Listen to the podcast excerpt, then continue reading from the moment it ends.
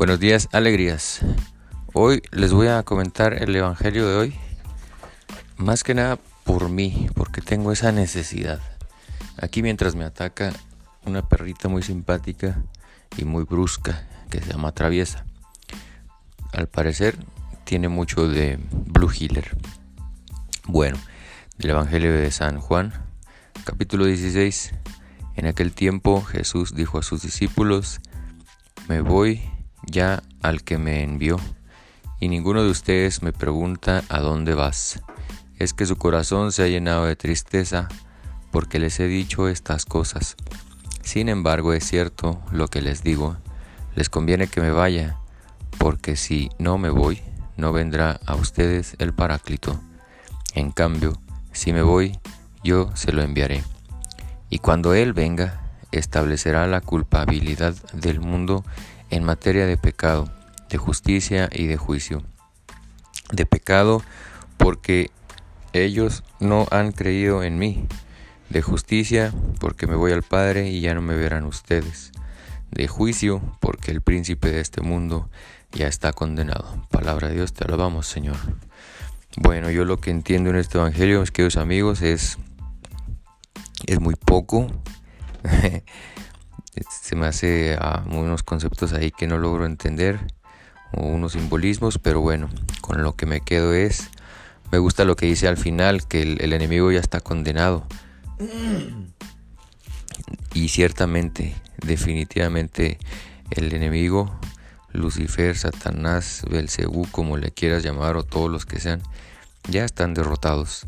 Y ahorita nada más tienen permiso de tentarnos, este, para que nosotros sigamos escalando peldaños al cielo, eh, o escalando peldaños de oración, o escalando peldaños en nuestra relación con Dios. Así me gusta verlo a mí. Eh, me gusta también mucho lo que dice este, este evangelio, que, que bueno es que esté aquí el Espíritu Santo, tan bueno es que fue necesario que Jesús se fuera. Que Jesús subiera al cielo. Quiere decir que es muy bueno, o sea, para que algo más bueno que la presencia de Jesús aquí eh, sea la venida del Espíritu Santo, pues qué maravilla, ¿no? Eh, y yo lo veo así, ¿no? Jesús es Dios, definitivamente, pero me gusta ver al Espíritu Santo como a Dios entre nosotros, como a Dios, eh, como el aire, como el oxígeno que respiramos, o sea, que cubre todo si bien Jesús, nuestro Rey y Señor, eh, pues me lo imagino, ¿no? Aún en estos tiempos, entre nosotros, si lo invocas, pues de alguna forma se hará presente. Pero me lo imagino de una forma individual, ¿no? Como una persona, divina, pero como una persona. O sea, que si no está aquí, nomás, que si está aquí, pues no está allá. Así lo, lo, lo imagina mi cerebro, ¿no? Lo visualiza pero visualizo y me imagino al Espíritu Santo como, digamos, un Jesús, pero tan presente como el aire, tan denso como el aire, tan presente como el mar en un océano. Entonces es lo que yo les comparto, te invito a que invoques al Espíritu Santo acá ratito. si estás en el trabajo, o sea, tu trabajo no creo que sea tan absorbente como para que no te deje 10 segundos, se me ocurre, 10 segundos de tiempo muerto y entonces esos 10 segundos con decir ven Espíritu Santo, ven Espíritu Santo, ven Espíritu Santo. A mí me yo necesito mucho estar diciendo Espíritu Santo, entra a mis pensamientos, Espíritu Santo transforma mis pensamientos, Espíritu Santo forma, reforma, restaura mi mente. Y oracioncitas así cortitas, ¿no? Ven Espíritu Santo, ven Espíritu Santo. Jesús, Hijo de Dios, ten compasión de mí.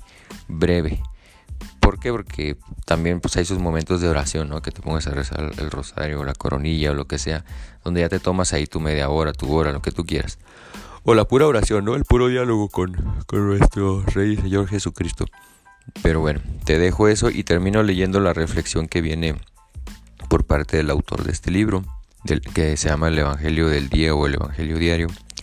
Dice, nuestra confianza en la resurrección no anula los sentimientos de tristeza, Toda muerte es una despedida, como fue la de Jesús en aquella cena.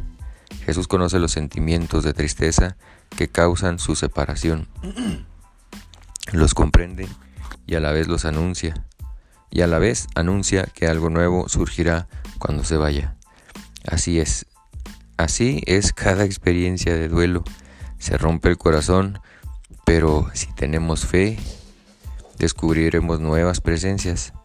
La primera de todas, la de Jesús, la de su Espíritu consolador y protector, que además nos llenará de fuerza para vencer el pecado y superar la muerte.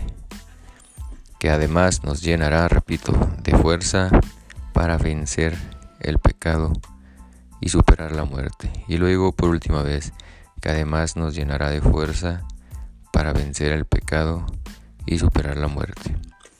Gracias amigos, yo soy Ángel Ángela y hoy, hoy se me ocurrió, o hoy más que nunca necesité, que meditáramos el Evangelio. Gracias. Bonito día.